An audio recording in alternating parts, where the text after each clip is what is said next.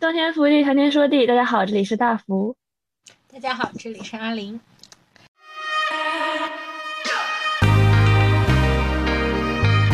就是后来麦麸麦麸着相爱了这样子的设定，就是增加了一种风味。就是我们说做菜做菜，它不能只甜，它需要多几层味味道的感情。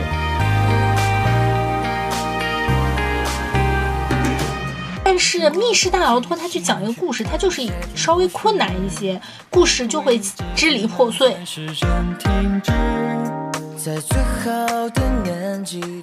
他们个人的魅力所在，我觉得更是一种他们的对胜负欲的这种，对，就是偏执。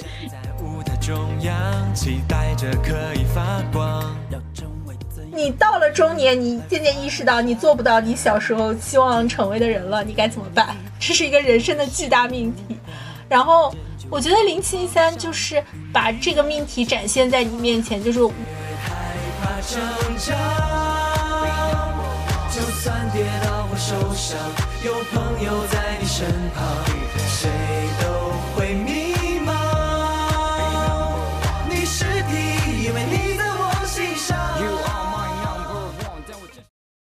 这次是阿林这边推举了两个，呃，芒果台新生，就是推荐的这两年比较火的两个男团哈，一个年轻一些，一个年纪大一点，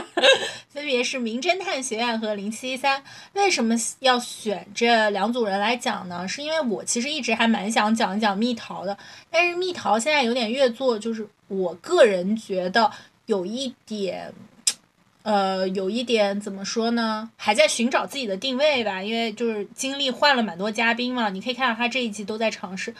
所以我就没有太想讲。然后我突然看到零七一三上了密室大逃脱，我这么一搜，哎，发现零七一三和呃名侦探学院的这一群人，呃，两队人马，他们都上了同一个密室大逃脱的同一个，就相当于这个嗯逃脱的这个密室。所以，呃，甚至他们中间还参加了一些狼人杀元素，比较有趣的一期密室放进去的。因为这个密室其实掺杂了一些狼人杀的元素，就是有卧底啊，有反派，而且。这两集其实确实到后期都还蛮精彩的，就是呃选择自己的卧底队友，然后最后得到一个结果都还蛮精彩的，所以我就想说把这两个团队拿过来分析一下，因为我后来想了想，这个放眼芒果，其实确实就这两个男团还蛮典型，蛮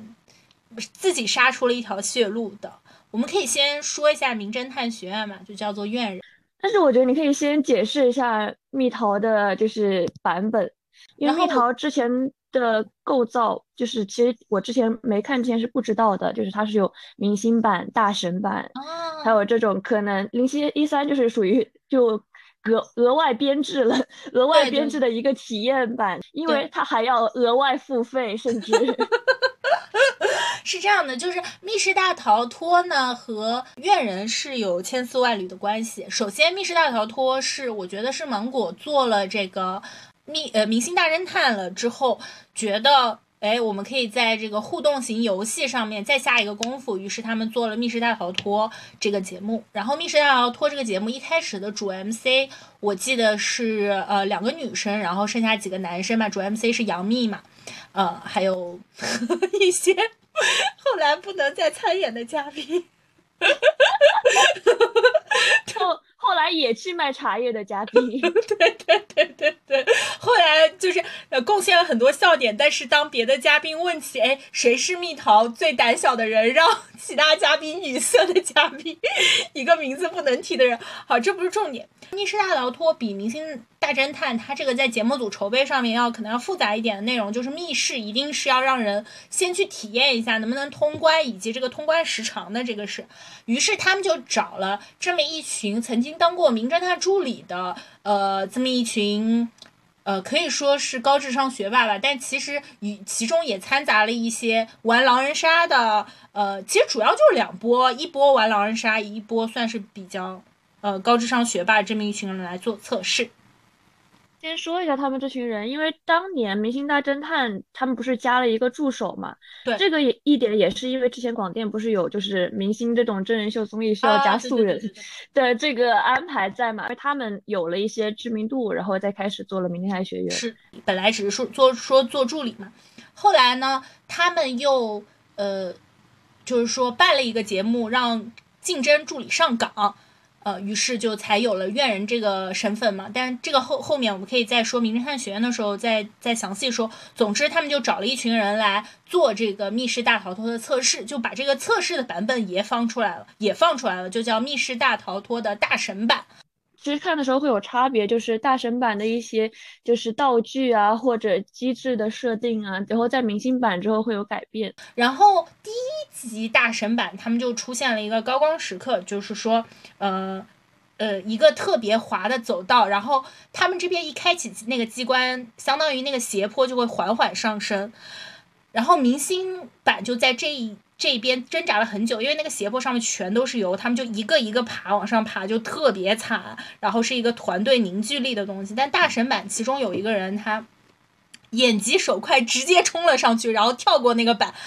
直接把那个阀门放下来了。这就是一整个大神版在第一集就有了高光时刻，然后大家就觉得，哎，大神版果然不一样啊，包括。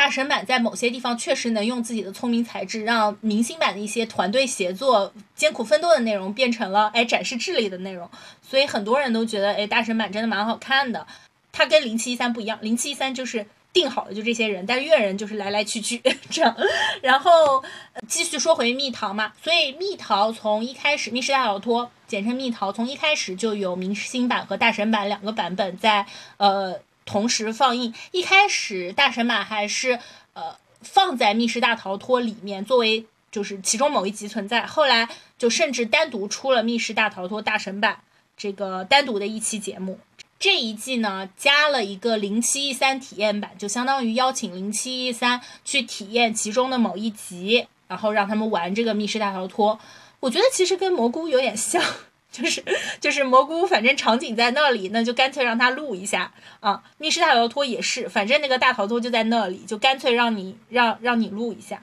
于是啊，我们就有了珍贵的这个两个男团经历同样挫折的这个资料。名侦探学院，它首先嗯，大家都会统统称他们为院人，就是。从芒果可能选送各种各样的小男孩嘛，有一些芒果自己培养的主持人，比如说齐思钧，也有其他的一些就是新生代力量吧。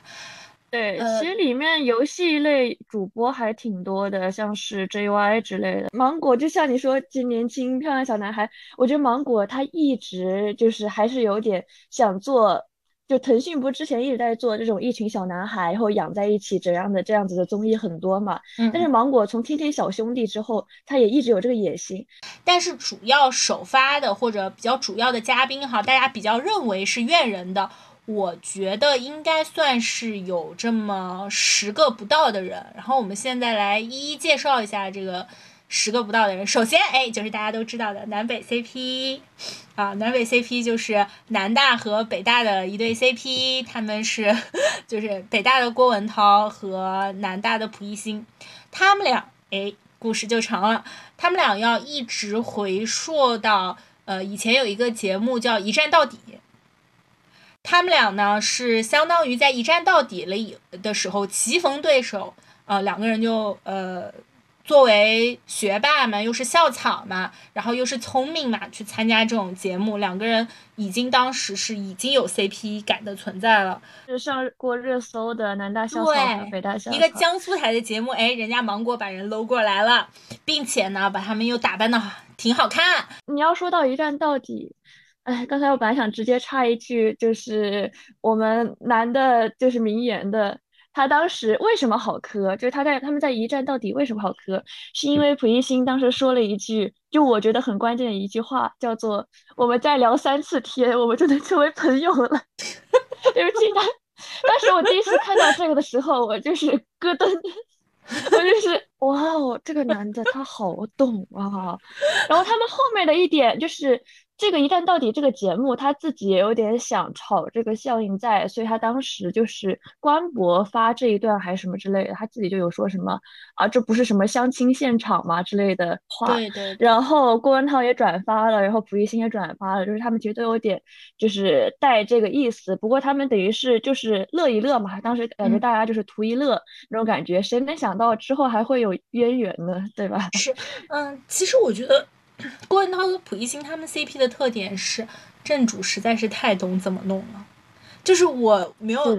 对我没有看到过，就是正主正主又直男又会又懂这两件事情能加在一起加的这么完美的。那我给大家讲讲南北是什么风味吧。既然说都说到了南北的风味，其实当年我磕不到，是因为我不是很磕糖那么多，然后或者说是那种。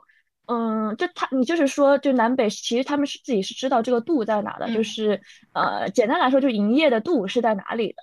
但是因为但是因为之前一直发糖之类的，我就找不到那种感觉。哎，但是他们现在有什么风味呢？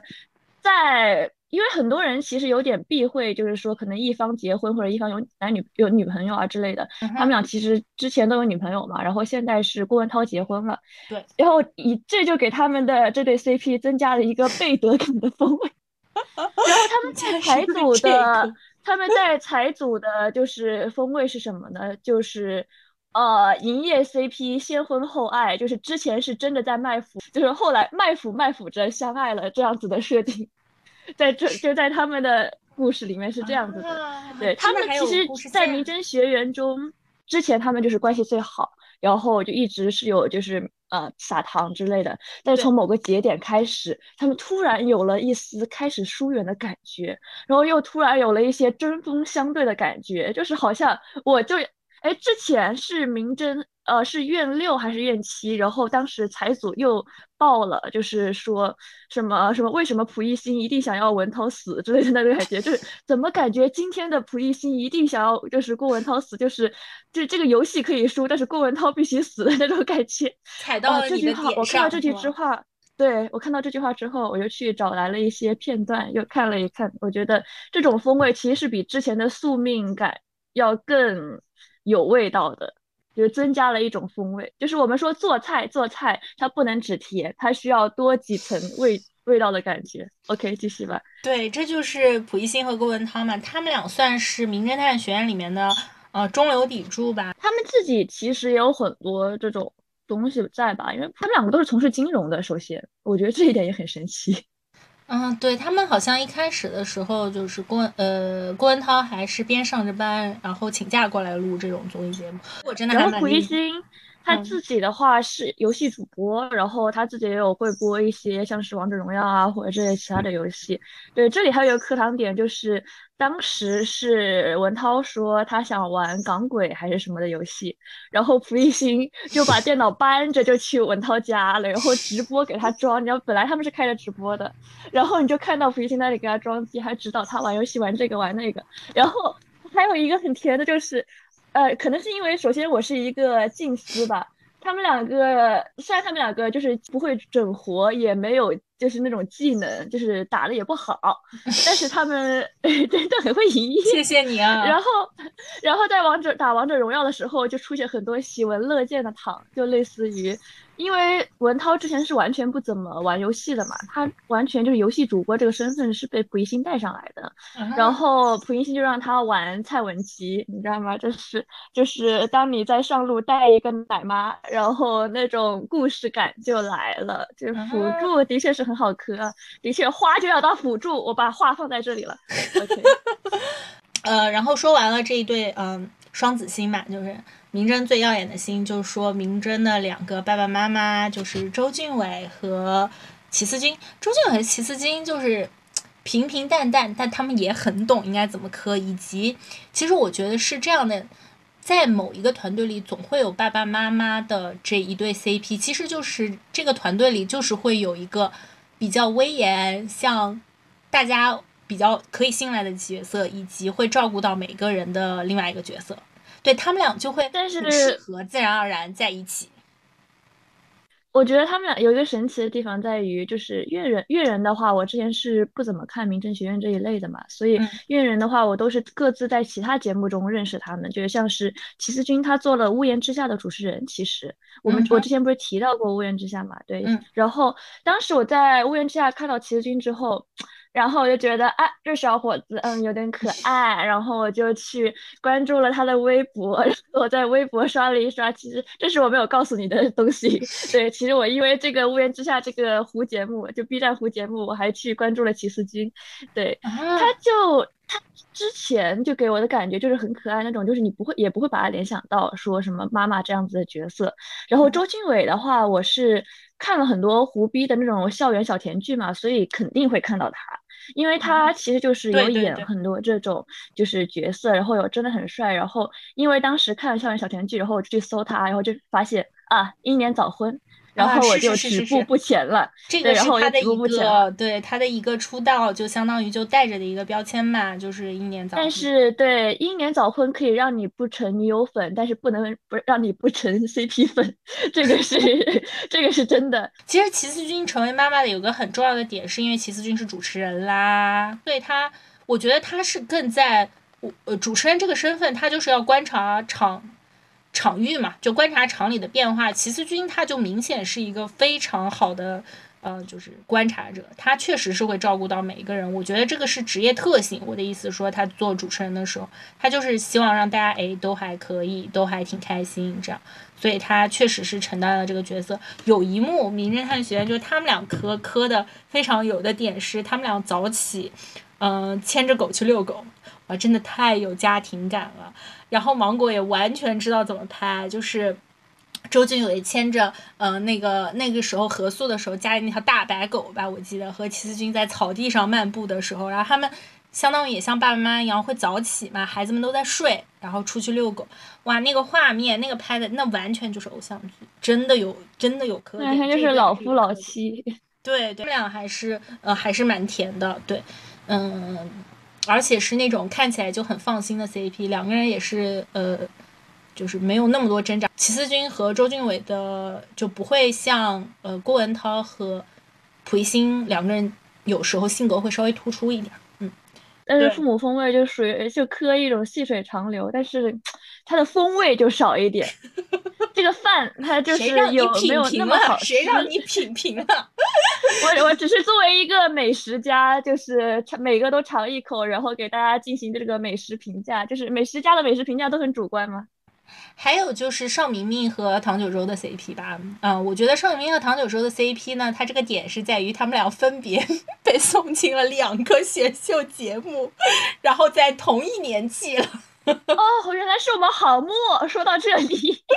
原来是你孙一航林木。对，就是对的，也不止一次操作哈。就为什么都喜欢这么干？而且甚至唐九洲还跟孙一航是好朋友、好姐妹啊！对不起，好兄弟，在这里是，因为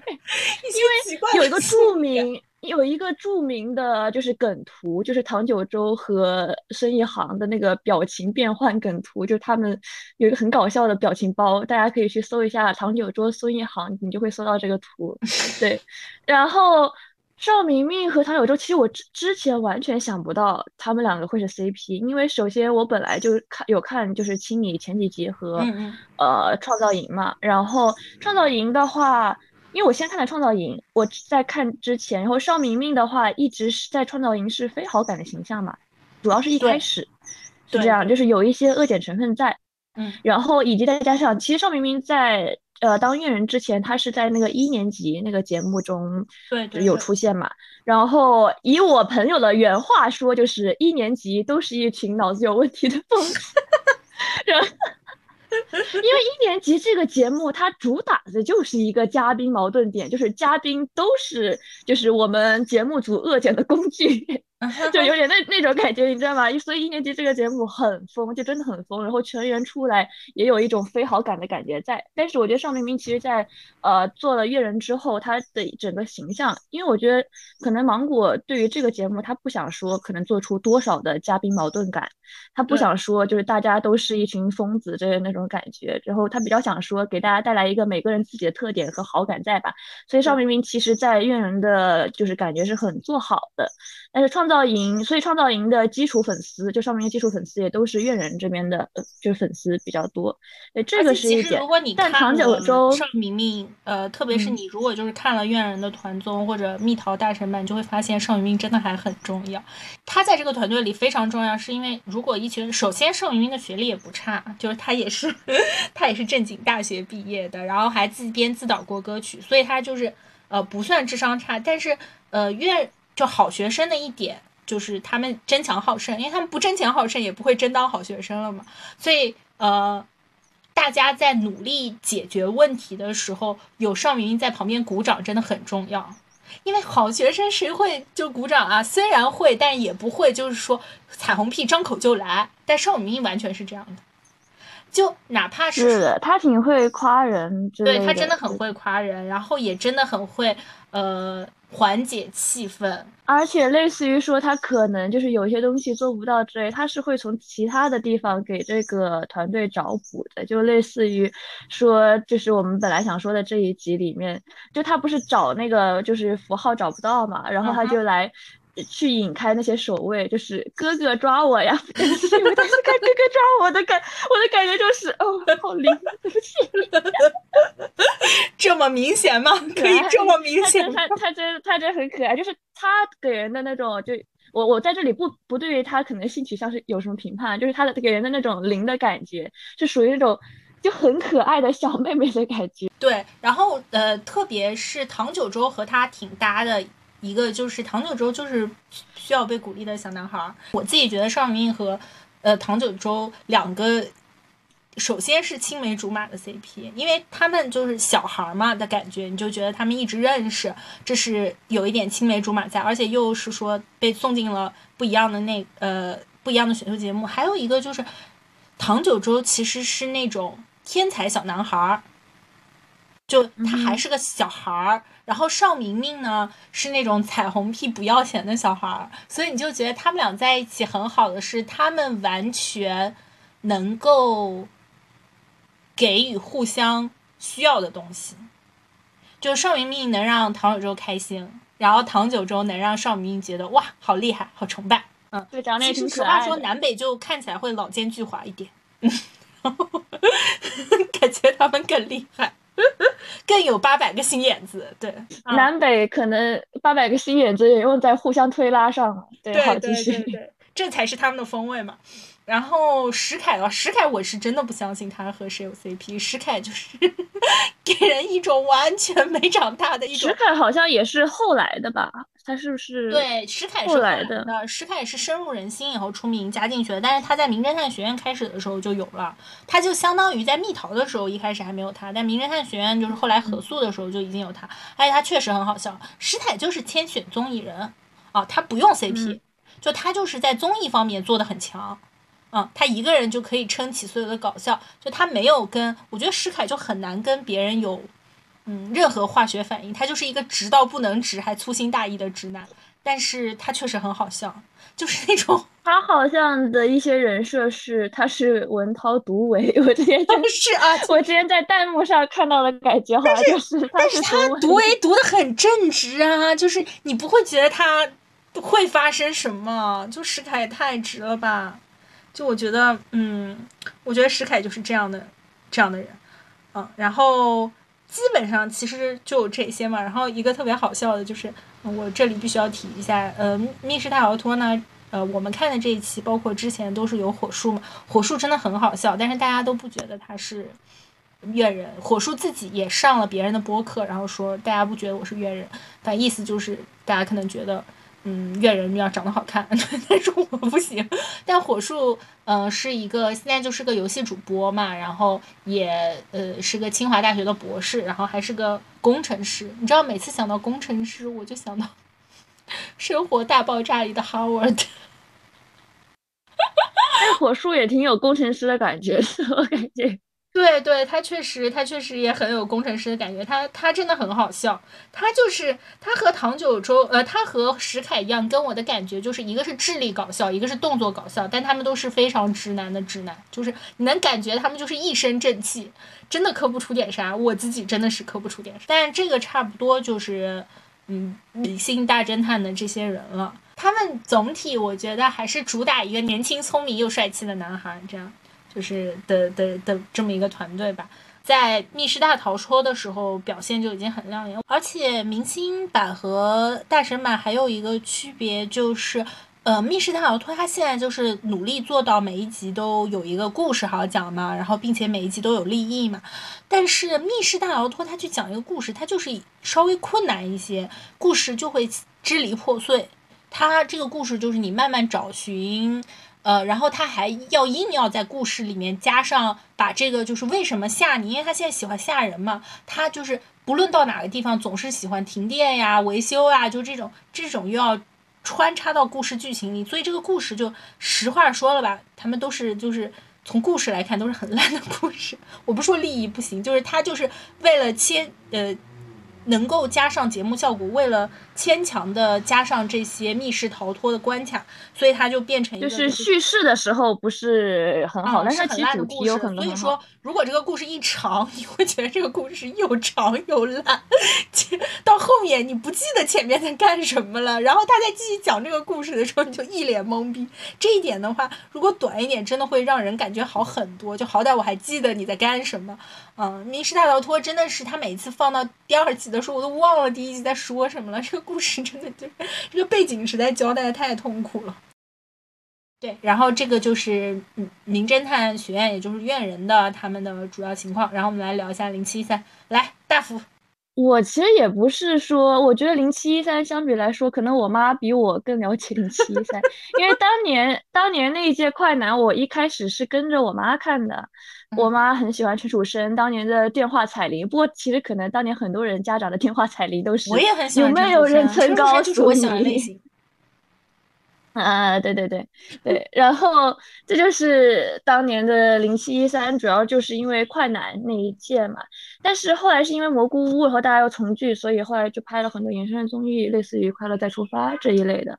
主要其实就是陈楚生、苏醒。呃，然后王栎鑫、张远、王铮亮、陆虎，对这六个人。但是我其实就是再回来，我对于他们中就是印象最深的，可能比较是呃王栎鑫，因为他首首先他是之前有拍。你怎么进阶人家短处？首先，他之前有拍那个，我我我当时其实一开始对他有点非好感，就是在之呃零七一三之前，虽然我一开始觉得他还挺帅的，但是他不是拍了那个八月长安的那个剧，在里面是一个被塞进去的角色吗？啊，你是因为这个非好感？我以为非好感是离婚了。我之前也觉得，我对他离不离婚我也无所谓，主要是我是看着他长大的，你把他 你把他塞进去，这个违和感就是让我有一种跟童年的我的一种冲突感，所以就很奇怪。但是呃，但是说实话，他真的很帅。就是后面你再看零七一三的时候，你就觉得的确他很有这种资本吧，去演这样子的东西。对他，他包括最新的剧里面，在嗯喊王鹤棣干爹呢。是 我我看我我知道我我知道我知道，当时那个那个剧，嗯，大家可以去看看 cut 吧，反正就是，然后对对他是一点，然后张远的话，大家对他都很印象深刻的，可能没有人没听过棉花糖吧？对，在这里可以插一曲棉花糖。算了，这首歌太现在在听有点太土了，就不插了。不是感谢你特别邀请吗？来见证，对，嘉宾也可以，嘉宾也可以，嘉宾大家在抖音上都听烂了吧？主要是，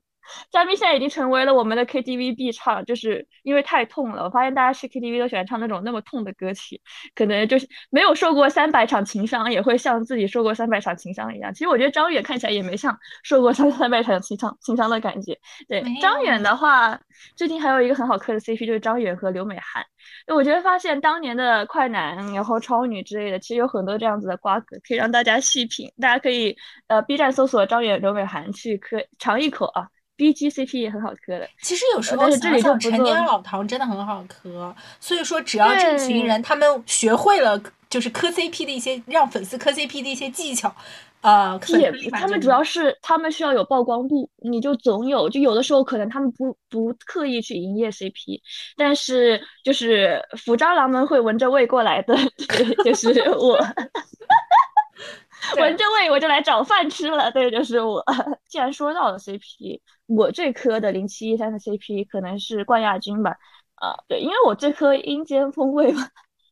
但是冠亚军就是属于那种当年独唯打架最厉害，CP 粉也磕的最欢的一个 CP。然后当年的苏醒很爱 陈楚生，然后我觉得陈楚生是有一些个人魅力在的，大家都还蛮爱陈楚生的。对，这也是一点。但是他们俩的感觉更不同，因为说实话，苏醒他其实是一个脱缰的野马。因为大家他是对他是有点疯在身上的，毕竟他是一个能看世界杯把电视砸了的人，对大家就知道他身上有多少疯，所以他的偏执对自己才能的偏执，其实也很有这种。磕点在就是天才和偏执的有才能的人，这难道不是很好磕的风味吗？对，而且他们又是冠亚军，冠亚军呢，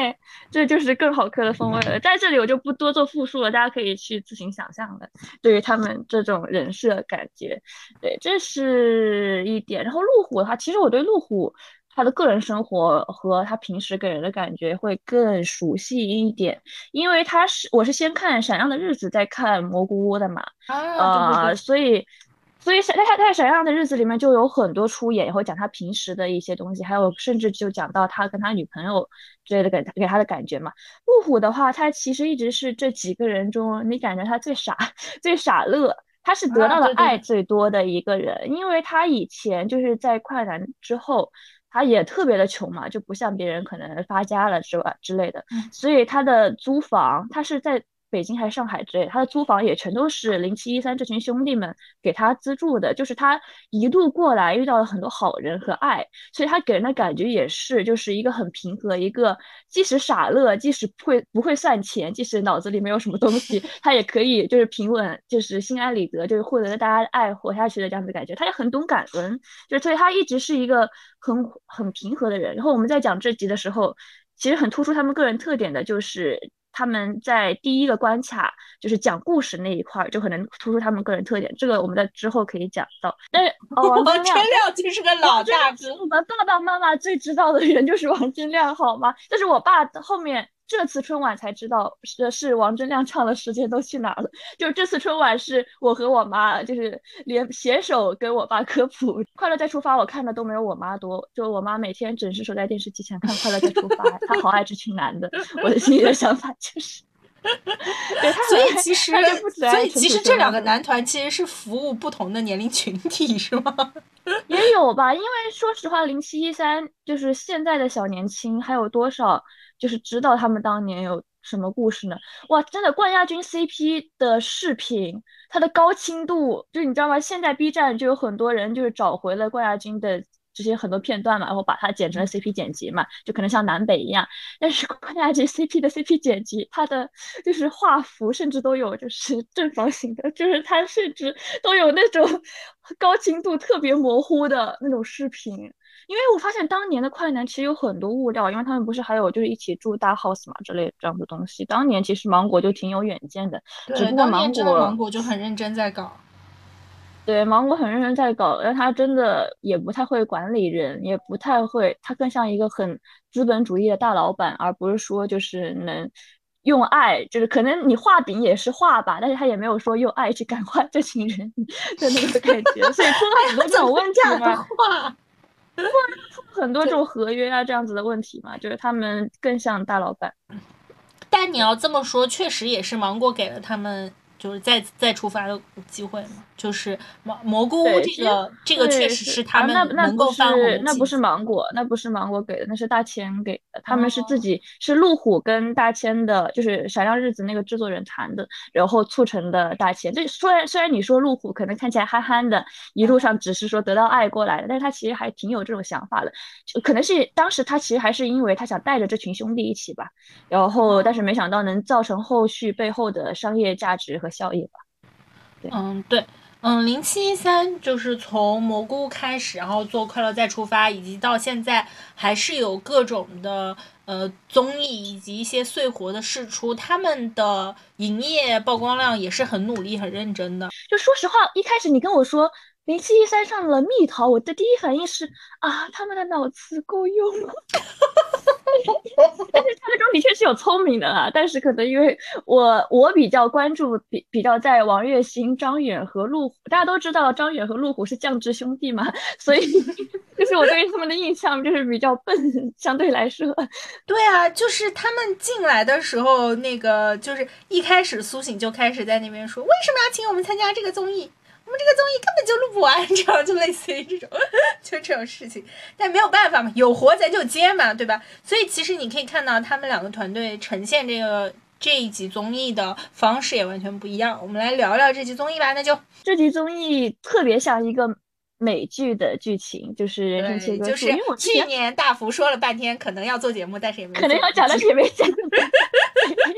然后，因为我马上下一周也要入职了嘛，所以我挺虽然我才要入职，但是我一直挺喜欢的一个话题点就是社畜和打工人这样，这其实也是现在关注的一个潮流嘛。如果人生切割术就有点像是把大家之前抱怨的这样子的说啊，如果工作的时候的我是我，然后呃生活外的我是我就好了，这样子的抱怨点直接做成了一个剧嘛，那样子的感觉，再加上一点呃美式特有的资本主义风味。对，就做出了一个一个美剧，对，它就是一个，嗯，你工作的时候的这个八小时是你的记忆，然后把你的另外一个脑子切，然后切割给就生活的，就生活和情感这样子的几个小时，就是你在工作的时候你是记不得你生活中的记忆，而你生活中你也记不得你工作时候的记忆，是这样子的一个。差不多这样子一个设定吧，但是人生切割术背后有更多的阴谋和剧情，大家可以去关心的话，可以去看一下这个美剧。两个团参加的这个吧，就是讲的是人生切割术这样子的背景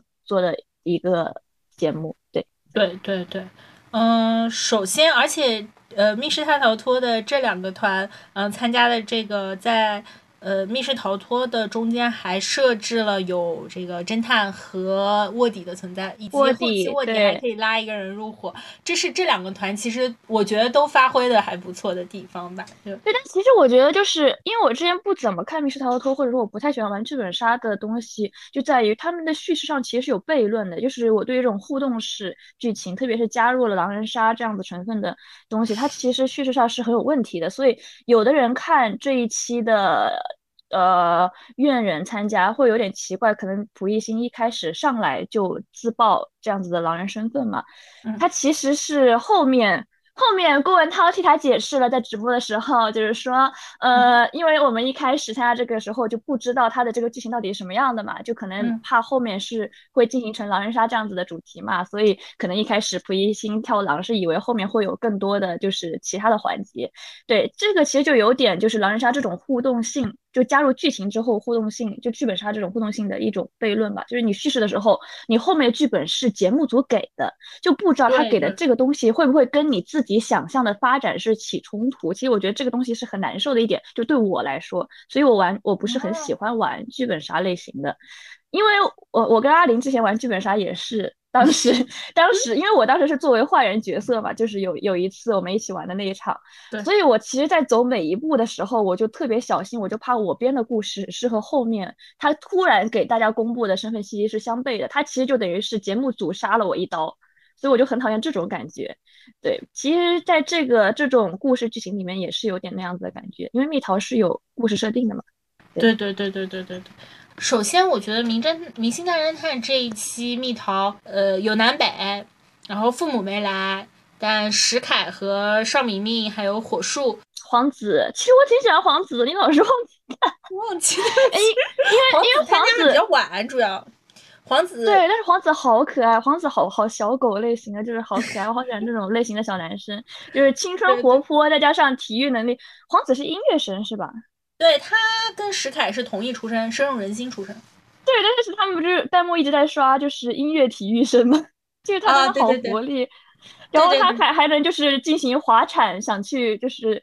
呃，他真的好好会跑酷，虽然他没有躲过保安，但是他好会跑酷，就是你看他，就是很努力、很青春的一个人，就是像像是你会在呃学校体育节上偷偷秒的那种 小男孩这样子。对对对，他他跟石凯虽然都是那种就是很青春的感觉，但是呃两个人的感觉又不太一样，就石凯还是傻一些，然后他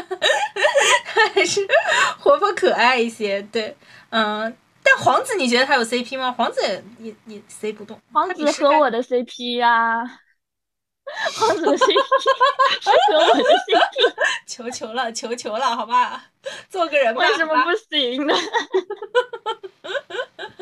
嗯。对，然后呃，蒲一星和就是，既然你刚才说到了嘛，这一期的点就是在于蒲一星是卧底，然后他找了郭文涛，他发展了郭文涛。然后我当时就是蒲一星一开始就是已经有点卧底的感觉的时候，我就在心里想，不会吧？因为我先看。零七一三的那个，所以我知道这个剧情是什么样的，就是他们后面等于是卧底会发展一个另外一个卧底嘛。然后我当时心里在想，不会吧，不会吧，不会是南北吧？这个还真是南北，就是哦，蒲一星，你很懂。真的，他还有一点就是，嗯，他确实知道你想看什么。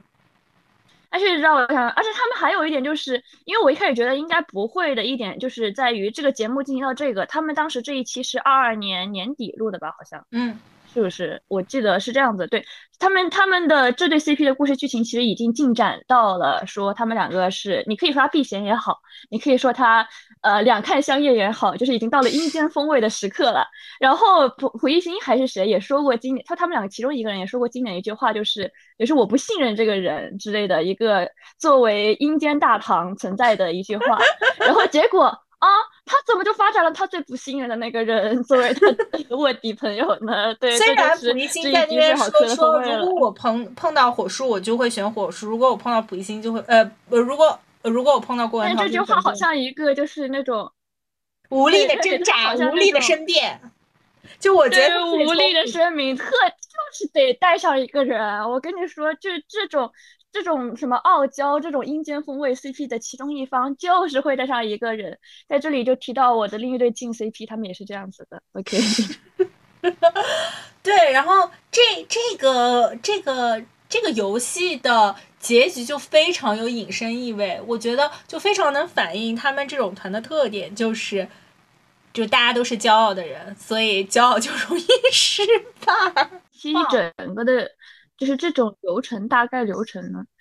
因为这样，就是其实这一期他们不是说我们刚说到人性切割术嘛？他们这一期一开始是作为等于是呃入职的新员工这一批人先进去，然后他们其实一开始进去这个节目给给你的感觉就是这个公司其实挺有问题的，然后他们这群面试的人就是先可能经过面试的关卡，然后。被盖了章，等于是说可能是待入职的这样一个状况，然后又遇到就是有人想从就是这公司里面逃出去，然后就开始了一系列的这种解谜以及逃保安，然后这些就探究这个呃就是公司里到底有什么样的问题。然后一方是有侦探这样子角色，他是呃等于是被人就是被其中想逃出去这公司的原职员，等于是邀就等于是叫过来，然后要等于是拍这个。公司他到底有什么问题秘密，想把这个证据拍下来，然后后续他可能是要把这群人救出去这样子的感觉。然后另外一个就是卧底，卧底的话是他一开始不知道自己是卧底身份，他是在侦探的话一开始进这个游戏之前就知道自己是侦探了。但卧底是他在面试那一关的时候，就是被等于是像高管一样的人给发展成为了卧底。我觉得挺 bug 是零七零七幺三的那个东西挺 bug 的，就是如果卧底发展卧底发展成了侦探，其实我觉得。这个东西的开放度太大了。其实我觉得这一集的结尾就很，我觉得是很明显的暴露了，或者说明显的展示了怨人他们的精神，就是从正方和反方来说都是，从侦探方、好人方和侦探方来说都是。就当时的结果是相当于蒲熠星和郭文涛暴露了嘛。其实是因为石凯和尚明明两个人做的特别好，石凯是一下验出了几个好人的身份，然后尚明明是一下呃验出了这个呃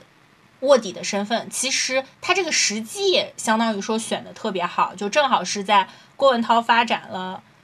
呃，溥仪新发展了郭威涛为下线之后，他们就相当于把整个人的名名牌打出来了。这时候，哎，他们觉得，嗯，就是游戏需要增加一些难度了。就火树就，嗯，火树就说啊，我们增加两个附加条件。然后，呃，然后大家一开始信心满满的觉得，嗯，就算我们增加两个附加条件，困难一点，我们也能赢。我们可是有四个好人，我们四个好人中间还有火树这个大佬在。后来发现，其实他们输了。就是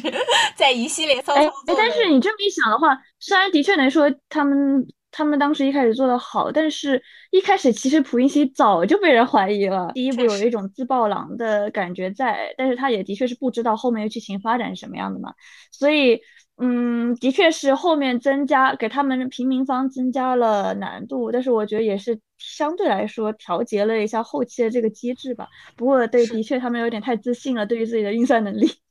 对对对，呃，包括火树在后面，他在复盘的时候也是在说，嗯，就是我其实有点太轻敌了。这个其实他们呃中间，他们其实相当于是拿了，呃，比比如说抽签决定顺序啊，或者决定最后，呃，这个复盘结果的时候，其实是有一点儿。呃，有点轻敌，然后我没有做好，然后我就觉得其实就火树是一个非常典型的性格，因为火树他在自己博客里说，他说我呢，我也不是想要嘲弄别人，但是我就是喜欢别人没想到，但是我想到了那个瞬间，哎，我就觉得很得力，我就觉得很开心，就就你能完全理解他是这样的，但是就是你就完全能够明白。我其实觉得这个是阅人的魅力所在吧，就是阅人的魅力就是代表着一种，就是他们学霸之间，或者说是，就是就是他们在展示学霸的魅力。我觉得这个才是这个团体做的好的地方。就以以我看的他们个人的魅力所在，我觉得更是一种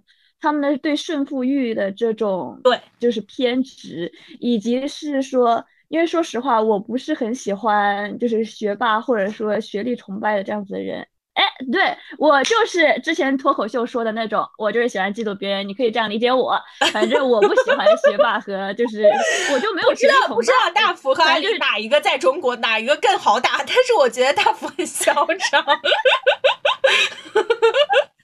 对，反正就是就是我对于首先我对于就是粉丝们夸如果夸阅人说就是他们学历很好这点是没有就是没有任何感觉的，因为我觉得阅人的魅力其实在其他的点。就是可能是说他们个人，就是他们，嗯，作为半素人，可能更奔放一点。相对于明星来说，他们自己有自己的某种真实的魅力在这里，然后以及他们的确就对于自己很自信。所以我觉得自信它是一个好事，它不是说是一个坏事。当然，盲目自信就是另外一回事了。但他们就是等于是有这个能力去自信，然后他们有这种。呃，对于胜负欲的这种偏执在，因为你能很明显的看到，就是就是一般如果说文涛或者哎，溥仪星其实也有一点，就是有要输的迹象，他其实就有点挂相了的。当时就经常会有弹幕也也说挂相了，挂相了这样子的感觉。对，那我觉得这一点其实没什么不好啊，因为说实话，我在小时候玩猫和老鼠的时候，如果我觉得我自己要输了，我也天天在那里挂相。对我也是一个胜负欲很强的人。哦，可能是因为我胜负欲很强，所以我才没有学历崇拜，我才讨厌学霸吧。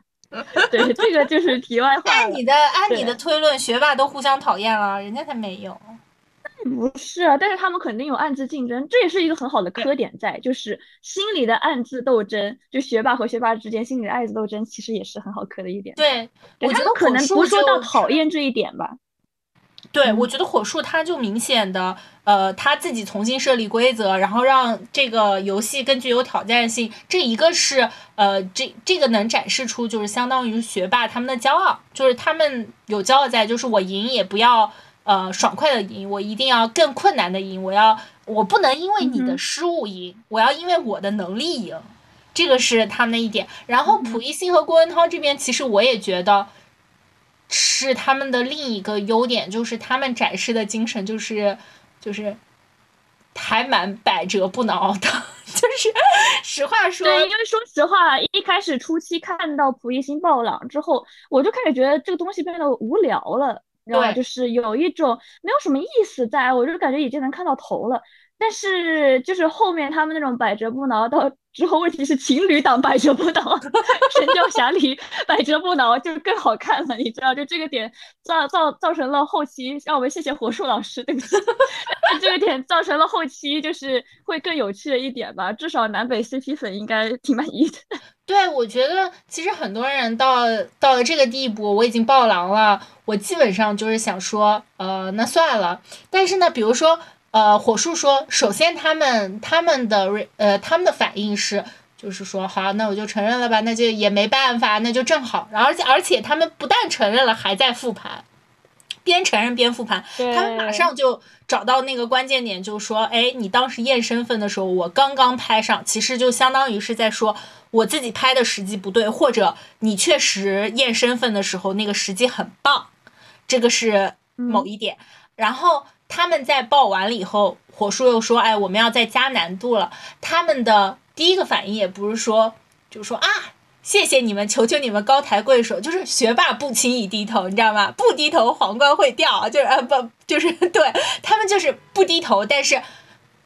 也接受了。他们就是接受，但是不低头，就是不低头，但是接受，这个也是一个他们的。说实话，白送上门的谁不爱呢？白送上门的好但是 他们不会说，对他们不会说啊，感谢感谢感谢，他们就是接受，接受完以后，两个人就真的很认真的，马上进入到下一个状态，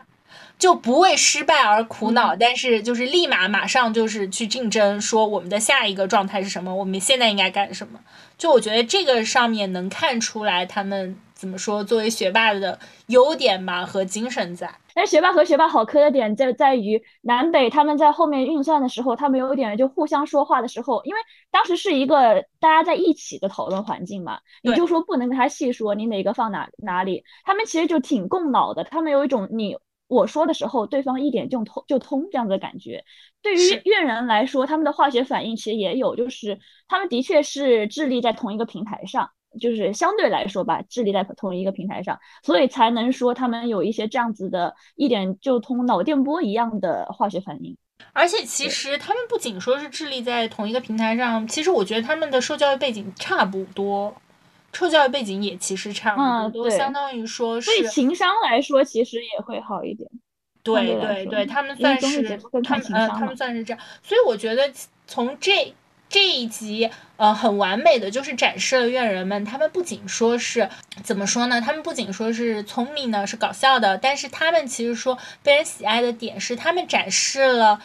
呃，我们心里的平时会觉得比较高不可攀、比较不讨喜的形象，他们如果讨喜一下的话，会是怎样的？就我并不觉得，在看完怨人了以后，你就会觉得。哦，学霸一定是很可爱的，呃，学霸就会在你的心里、心里中、心里中觉得可爱，但你会更多的了解，就是这样的人，就那些第一名，他们遇到困难的时候，立马的第一个 反应是什么？然后他们遇到挫折的时候的反应是什么？然后他们遇到自己解决能解决的事情的时候的反应是什么？然后他们又是灵活如何灵活动脑的？我觉得这个其实是，嗯。很值得学习的地方吧，然后也是让我会有启发的地方，就是有时候确实灵活动脑真的蛮重要的，然后打破规则真的蛮重要。其实有一集他们经常会奉为名场面的是有一期穿越上丧尸嘛，嗯，然后穿越丧尸的时候，呃，相当于呃床沿上系了很多铃铛，你一碰那个铃铛，上丧尸就会动，怨人就开始徒手拆铃铛。就是相当于说，他们就开始哎，我把铃铛拆了，然后问这够不够大神，够不够大神？啊，就是我觉得这一点其实是才让他们突出的，并不是说他们真的呃有多厉害。包括呃第一集比较呃名场面呢，是有一点嗯，在有一个水箱里，然后有很多的。是高锰酸钾溶液吗？哎哎不，应该不是，我还是不要乱瞎说。就是有呃，但是主要是这个液体，如果能跟二氧化碳进行反应的话，它就会变透明，你就能看到里面的字。明星版本就是往里面吹气，但是怨人去找了一个二氧化碳灭火器，往里面一滋就好了，就相当于明星把他们吹的已经每个人的气都快没了。但大神版本就滋一下。那你说我们不知道二氧化碳？是在灭火器里有吗？也不是，我们知道呀，就我们知道灭火器里会有二氧化碳，我们完全没有注意到来的路上会有呃灭火器吗？也不是，我们可能也注意到，但越人他们的厉害的点，其实确实是在于他们能灵活运用他们知道的这些知识，并且解决生活中的麻烦。我觉得，或者说是呃，就是。也不一定是生活中的麻烦吧，解决他们需要遇到的难题，我觉得这个是阅人的品质吧，就是他让你，他向你展示，呃，那些输了会卦象 的人，或者说那些呃成绩很好，然后很努力，或者说呃某一些方面很拼搏的人，他们背后的性格是怎么样的？对，嗯，你不要接了，我说不下去，你稍微接个话，好正。主要主要是 好正好正向的评价，但是的确就是我觉得你说那一点就是他展现了输了会挂相的人这样子的，因为我觉得魅力点，因为可能我看虐人吧，就首先我以前也说过我仇富，然后对，的确就是我不是很，我对于那种看起来高大上的人一点感觉都没有，对，因为哦，可能大家也知道，就是我喜欢追胡逼，我不喜欢追就是那种很火的人，就也是有这样子的点在的。对对，但这但不是就是我不喜欢他们高大上的这一点，就是之前可能有人给我安利，如果他给我安利，他说的是越人这群人高学历很厉害，什么清北之类的都在，然后我就会觉得啊，有什么意思啊？但是如果你给我展现的是他的缺点。然后，但是我我不觉得缺点是不怎么样，我觉得缺点是它的魅力所在，就是输了会夸奖，真的是。哎，当然，其实阅人最吸引我的还是 CP 好磕了，我我在这里就承认了，我觉得阅人最吸引大家的戏也是 CP 好磕，对。是。那 CP 好磕这一点就不不只是说就是怎么了，它是一个不好的事情，因为 CP 好磕也是因为阅人的卖腐或者阅人的营业，它是。他们因为自己有情商和智商在，他们知道这个度在哪。就我们可以说，他们完全知道自己是在干什么的。但是如果我们说男同星球，就是最近很火的 Boys Planet，但是对我称它为男同星球，然后大家也可以明白说，他们是真的真实，就是知道自己在卖腐，但是他们的卖腐，他们是掌握不到这个度在哪的，所以他们就是不够聪明的去做营业这一件事情。但是越人是完全知道。我你们观众想看什么？他是完全是以自己的情商去理解的这个事情，以及给你展现出来的自己的魅力和人设，他们是完全知道什么样是大家喜欢的东西，这是不太一样的一个点。对，因为相对来说，嗯，可能相对来说，真的聪明的人和就是有小机灵的人，的确有小机灵的人是很讨喜的一些点吧。相对来说，对，是，但他们的确是有小机灵。是，然后我们来聊聊零七一三吧。零七一三给我的感觉就是他这个结局也很绝。首先，零七一三这一期呢是选了苏醒做卧底，王呃苏醒做侦探，王栎鑫做卧底。然后王栎鑫呢在选 自己的卧底搭档的时候选了苏醒。然后这一集的反转其实就是，嗯，我们就剧透了哈，反正也就剧透到现在了，呃。就是苏醒选择皈依王月星，在骗了大家，在告诉大家都都是侦探的情况下，呃，呃，就是在最后一局就相当于叛变嘛，然后把大家都困在了这里，嗯，然后苏醒给我的感觉就是人到卧底发展了侦探，他其实从小到大就是一身反骨。对，但是大家知道他的事迹很多，好吗？他真的就是当年在后台打人，然后已经以及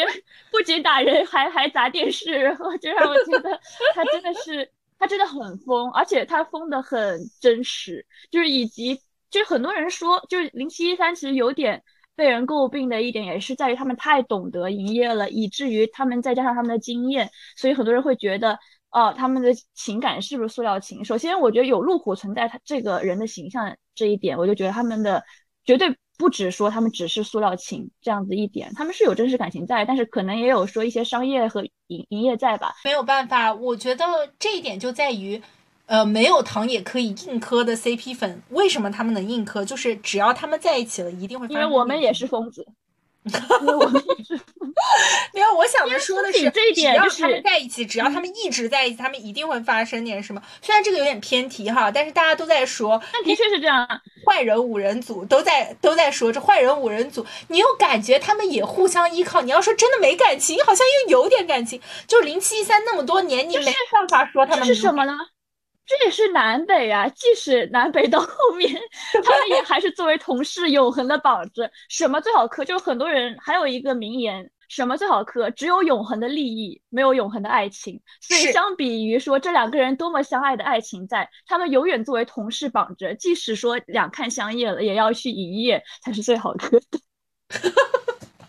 零七三就是这样存在，因为他们的时间跨度拉得更长，就是你完全没有办法相信他们俩没有没有感情，无论是爱或者恨，他们都是深刻且长久的感情。对，但是零七一三其实我觉得相比于可能说怨人怨人，其实一开始就首先他们是最年很年轻的一代吧，然后以及一开始他们就放在这个环境，相对来说，因为零七一三它的构成比较复杂，它人的性格也。更复杂一点，因为以路虎的角代角度看的话，我觉得他们是特别有感情的这一代，因为路虎他真的是就是被他们帮扶着，就是做了很多事情嘛。而且你能看路虎，其实说到零七一三的这一期节目吧，就你的第一个关卡就很能看，就让他们编故事。第一个关卡是就很能看他们每个人特点。路虎的编的故事就是完全是一个你能说。是充满爱长大的一个小学生编的故事，给人的感觉就是这种这种感觉。他的确也是在这里面是这样子，而其他的人，有的人可能会更投机取巧，就是去编故事，就是为了更就融合符合这个题目怎么样。但你能看越人，越人编的故事也是越人，他其实有一点就在于他们很有新时代社畜属性，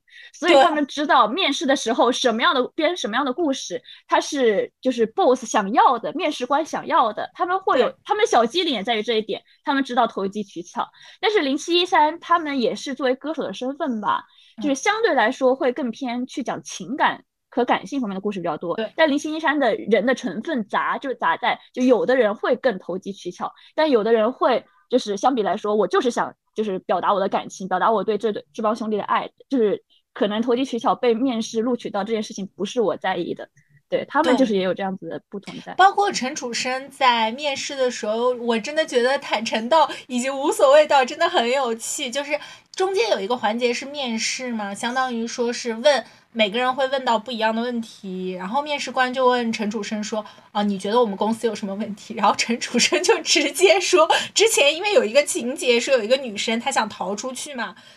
呃，然后被训斥了。那个同女生说：“这里不好，你们快点走。”陈楚生当时就跟面试官说：“我觉得你对那个女孩子太凶了，我觉得你不应该这么对。”我觉得他好可爱，他有他有点轴在，他有点憨憨的轴在。然后，然后出来了以后，别的兄弟问他你什么，他就说：“嗯，我感觉我应该面不上。”我跟他实话实说，就是一方面觉得轴吧，我一方面真的好喜欢这种，就是真的也太云淡风轻了吧，就是。真的好云淡风轻，也太真实一个人了吧？问你什么你就真实的按照自己的想法说，就我真的觉得嗯太真实的一个人了。他他不仅是在一个游戏，又在一个节目里面，然后你就开始说，我觉得你对这个女生态度不是很好，而且你明知道一切都是演戏嘛，你也知道这个这个女孩也是演员，呃，给你面试的人这个呃这个人也是演员，然后你就说嗯，我觉得你对他态度不是很好。我觉得这个玩的也挺沉浸式的。零七三比较有趣的就是，他们也确实，他们在过各种关卡的时候，就苏醒真的是老努力、老失败、老努力。苏醒真的很有趣，就是苏醒，我觉得他就是又喜欢打退堂鼓，又喜欢往前冲，就是他就是苏醒是一个很复杂的个体，他给他给我的感觉就是他是这里面。最纠结和偏执，然后加于一身的复杂个体，所以他其实是里面成分最有趣的人。对，包括他其实是更想要，呃，他其实是从某个方向来说，我都能感觉到苏醒就是，我觉得他的梦想就是红自己红，然后带着兄弟们一起吃饭。就是他在整个节目的时候，就是说，比如说谈话到某一个点的时候，他立马就会想说。呃，跳出来就说啊，完蛋了，我们不行啦，或者说，哎呀，我们这个就是不行啊，就是一方面是给自己说，一方面又是出来调节气氛。就是王铮亮，我在看呃综艺节目的时候，我能明显感觉到王铮亮其实是那种大哥妈妈的角色，嗯，就是照顾每个人，然后都觉得可以的那种角色。但其实苏醒在这个团队里，他其实是更努力出来把控风向的人，你就会觉得他有时候他不会，他是一个。非常希望这个团队在一个团队这样呃，非常希望这个团队维持一个团队，因为两个角色，因为因为因为以是吗？对，因为因为这样才有前进。你可以的确的确是可以这么说。对，因为真的想赚点钱，他们他们团队中间有一度分成了两队，一队叫接大活。呃，一对叫就是啥都接，啥都接，对，就是对我有时候看这一群人，我觉得他们是在试图教会我们，如果你到了，就如果你再成长一段时间，然后你发现其实事事并不尽如人意，你要用什么态度来对抗，或者说来迎接这个世界。就是人到中年，你可能又被跟以前的同事绑在了一起之后，你可能就是跟以前职场的同事绑在了一起之后，你该如何做？真的很看重 CP，你知道吗？零七三还有一个很有趣的点，就是他们甚他们不是都承认过吗？当年很讨厌苏醒，你忘了？所以其实我就觉得。嗯，这个这句话也很值得细品，就是当年他们对苏醒的态度，以至于我们在细看，就是现在，因为零七一三，他给人的感觉和成分就跟怨人不同，因为怨人是大家都是同一个就比较相似的层面，而且越人年他们怨人年纪很相似，而且年轻，对，他们经历他们没有经历说那么多人生波折，对之类的，但是零七一三他们的。他们更像是参加了一个，就我们现在说选秀，就是参加了一个夏令营嘛。他们就是一群不同的人一起参加了一个夏令营，结果这个夏令营还要评评等级，是一个要评等级的夏令营，所以他们当时就是不同的人，然后出来也是不同的人，就是更像是这样子的感觉。因为他们其实历尽风霜，到现在也很不同了。就有的人他可能一直有活，或者他变成了演员怎么样？但是有的人他呃，有的人他上春晚了，有有有的人他可能还默默无闻。所以他其实这个团就是架构是很不一样的了。对对，这就是一个很有意思的点。对，所以其实他每个人是很不一样的。但我我仍然觉得零七三的零七三其实它的点也是在于。他们其实算是比较年少成名，或者说就是年纪在比较懵懂的时期就进入娱乐圈，就是他们不会像是乐人一样，他们就清楚的知知道自己要踏上什么样的道路，并且清楚的知道自己要面对什么的去。零七三有点是呃，甚至那时候的娱乐圈都不是很完整的一个娱乐圈的时候，就踏入娱乐圈这样的感觉。并且他们经历了很多，到现在，就我觉得，如果说是我能从零七一三身上看到的是，就我们怎样度过我们不尽如人意的中年呢？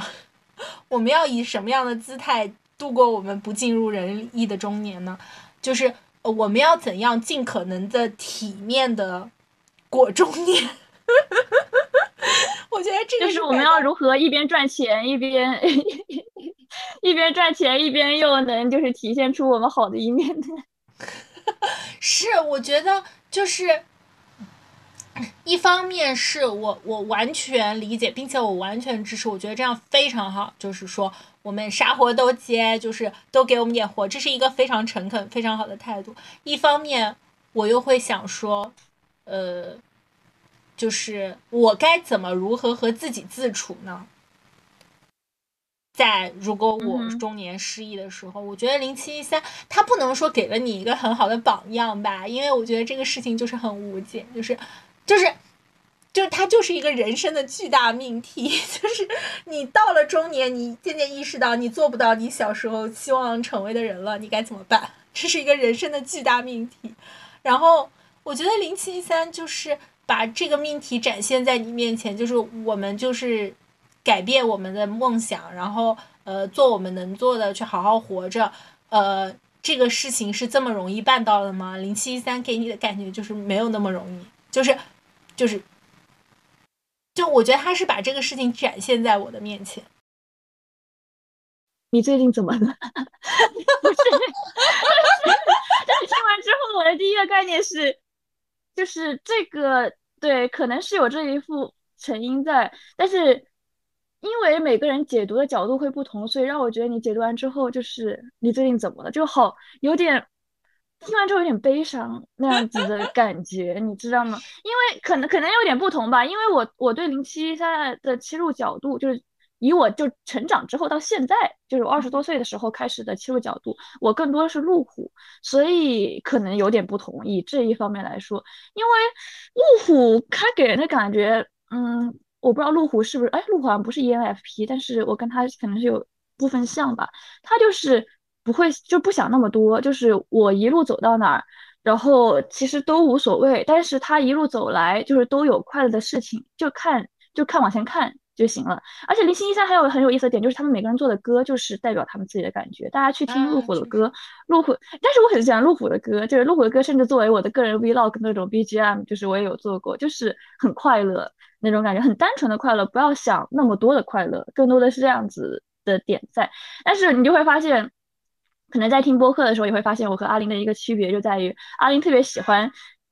你真的不是这 J 型人格吗？我就发现你特别喜欢做总结和展望，就是这样子的一个计划点在。然后我可能我可能的确当久了吧，对不起。哦，团支部书记可能的确会养成，的确会养成这样子的一一个点。然后都觉得自己在开会。对，不要开会了，那个什么。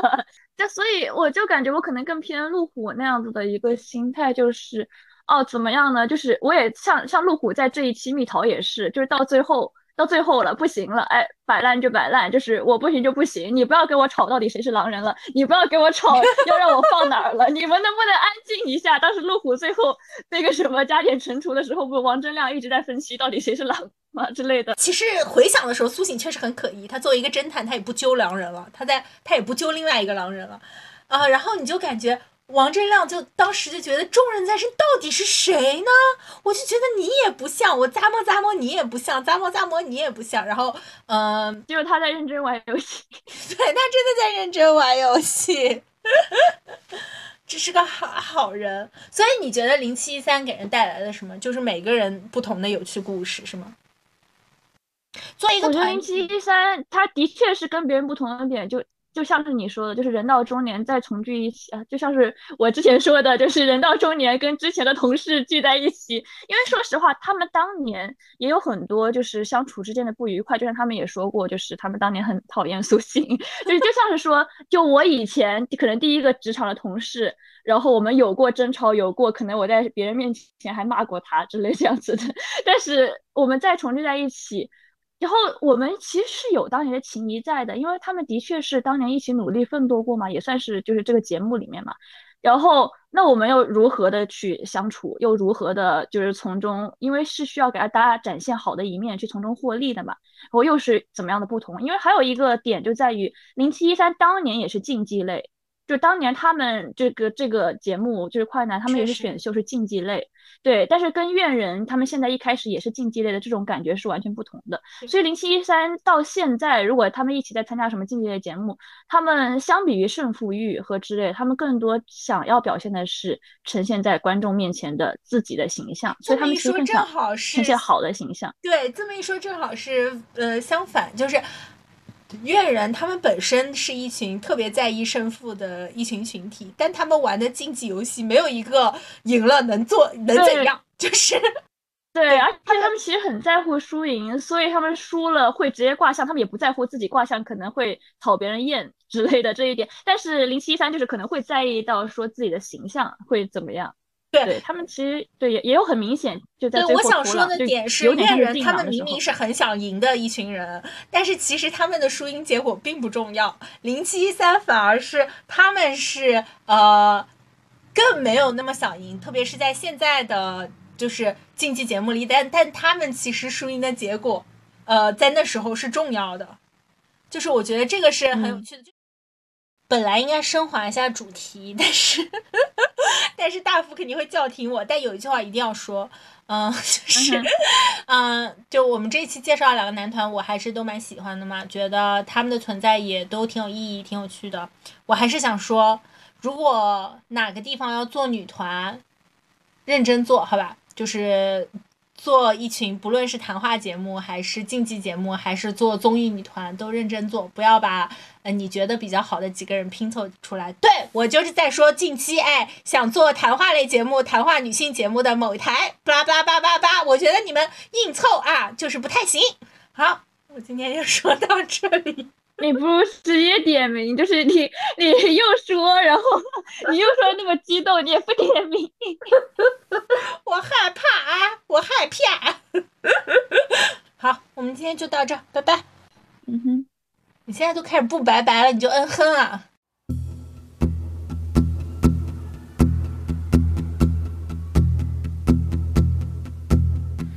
活该。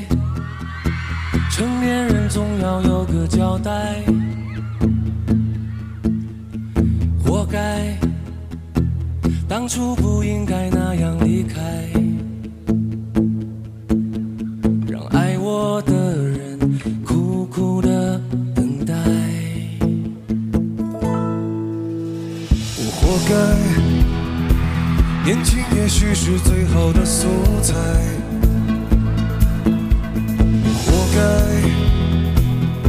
而是自己亲手把它出卖让我爱的人深深受伤害